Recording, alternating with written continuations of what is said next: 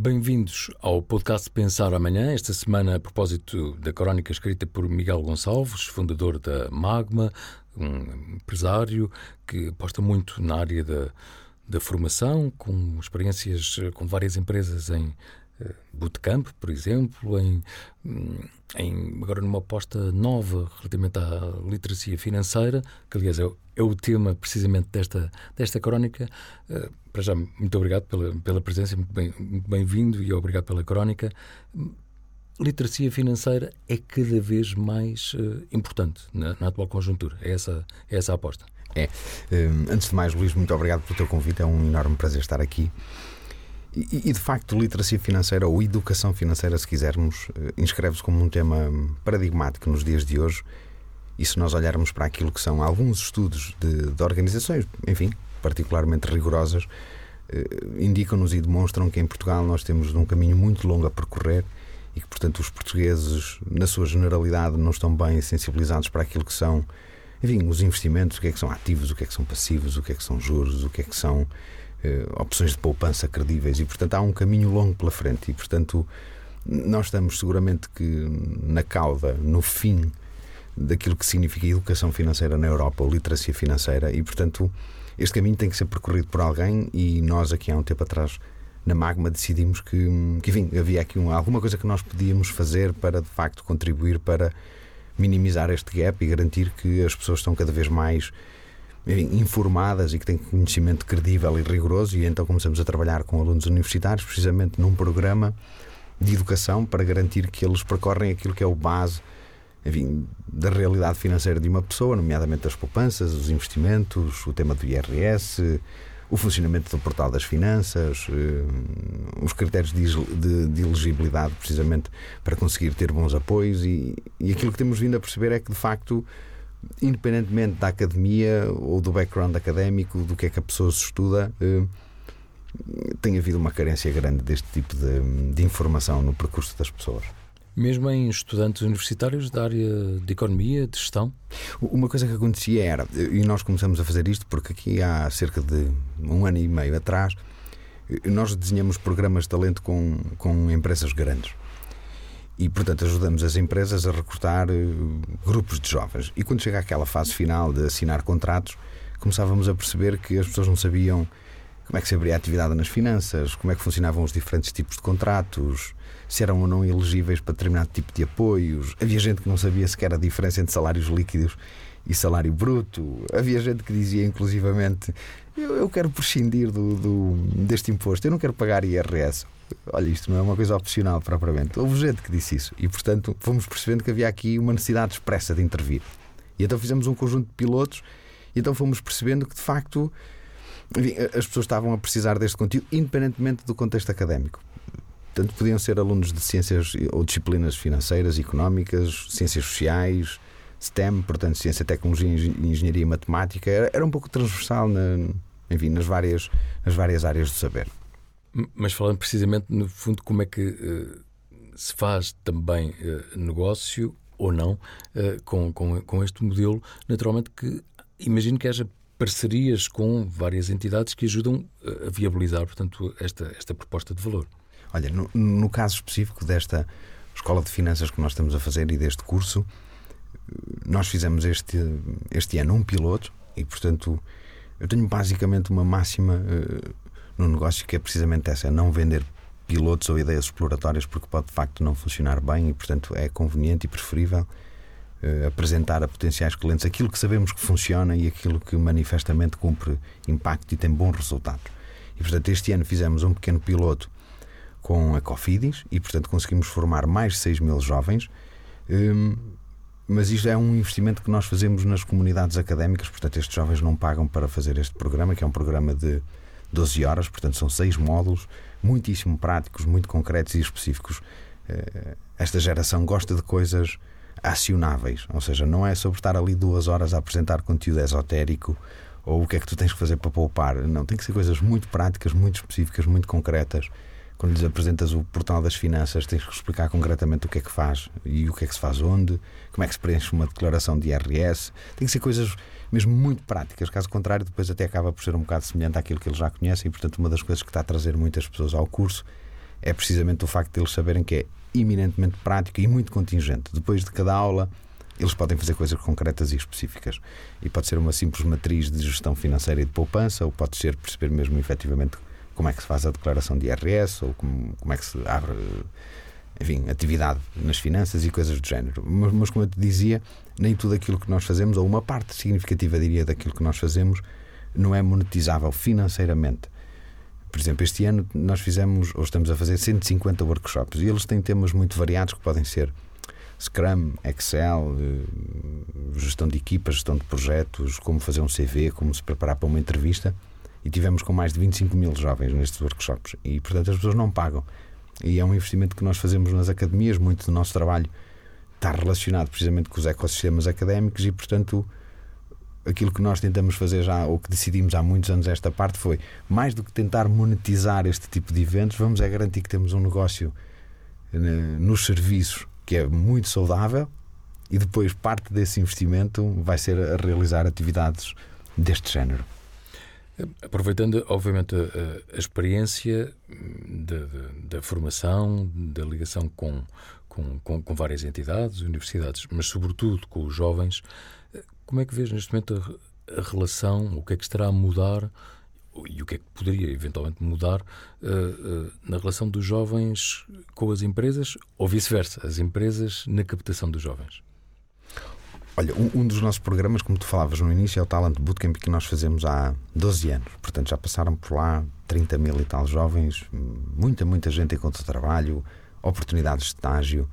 Fizemos o programa em Portugal e em já 20 e poucos países e, portanto, depois de Covid começamos, focamos-nos exclusivamente cá no mercado doméstico, mas antes disso tínhamos feito muitos ensaios fora, na China, enfim, no, no Irão, em África, na Europa do Leste, um pouco por todo lado. E imagina, ao longo destes anos o que se vai percebendo é há 10 anos atrás as empresas não tinham a proximidade que têm com as academias hoje.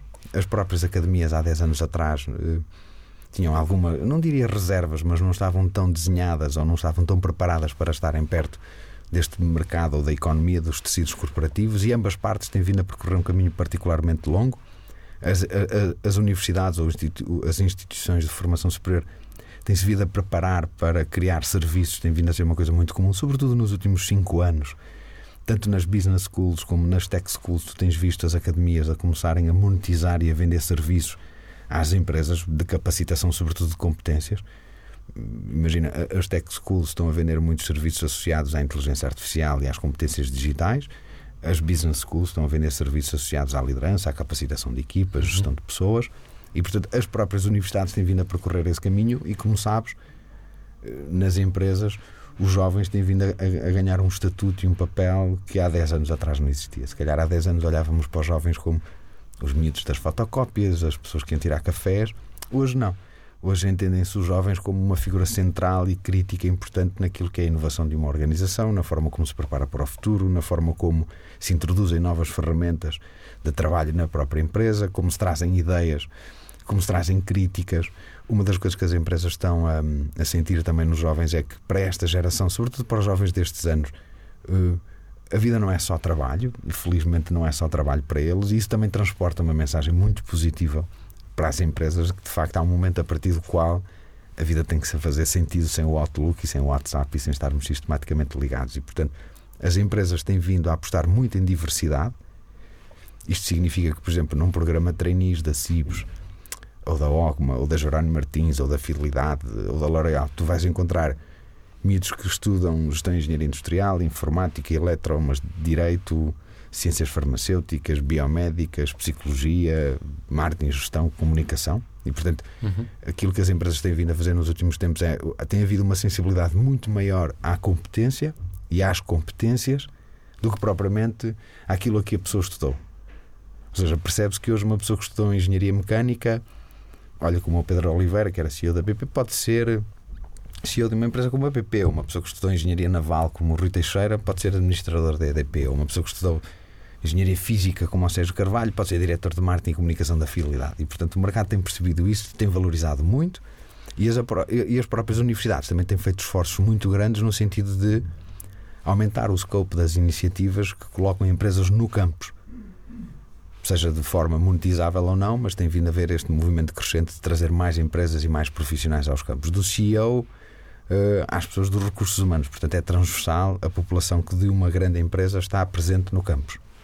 Uma outra, uma outra questão, e mesmo para, para, terminar, uh, mas também vais assistindo à insatisfação de muitos jovens e jovens altamente qualificados com aquilo que se paga em Portugal e que muitos deles, infelizmente, têm saído de Portugal. É, Vamos ver se voltam, não é? O dinheiro é um tema muito difícil neste momento e, e às vezes acho que as pessoas até. Uh, não sei se têm esta percepção. O, qual é efetivamente o, motivo, o real motivo pelo qual os jovens ganham pouco em Portugal? Uh, e nota, eu não conheço, como é óbvio, todas as empresas e trabalho sobretudo com as grandes organizações, mas o motivo pelo qual uma, uma, uma empresa com, enfim, com uma faturação considerável acima de 20 ou 30 ou 50 milhões de euros, supõe. O motivo pelo qual não se paga mais a um jovem ou uma pessoa em início de perfil não é necessariamente não haver dinheiro para pagar aquela pessoa. É a assimetria e o delta que ficaria com o salário de quem já lá está. Imagina que tu pegas numa empresa com mil ou duas mil pessoas e agora tu até podias perfeitamente, porque há ou seja, iria provocar uma pressão dentro da organização. Enorme. Esse é que é o verdadeiro. O real problema pelo qual os jovens eh, não ganham mais dinheiro e, infelizmente, eu acho que não vão continuar a ganhar nos próximos anos é esse, porque numa empresa com mil ou duas mil ou mais pessoas, tu até podias começar a pagar mil e setecentos ou oitocentos ou novecentos ou dois mil euros, supõe. Mas o que depois não pode acontecer é teres alguém que está na empresa há 3 ou 4 ou 5 anos e que é chefe de um júnior que acabou de entrar e que tem um salário inferior. E, portanto, pensar na possibilidade de subir 20% ou 30% dos salários a um jovem dava financeiramente para fazer. Provavelmente a empresa não tem é, sustentabilidade para subir 20% ou 30% dos salários à totalidade da, da pirâmide da organização.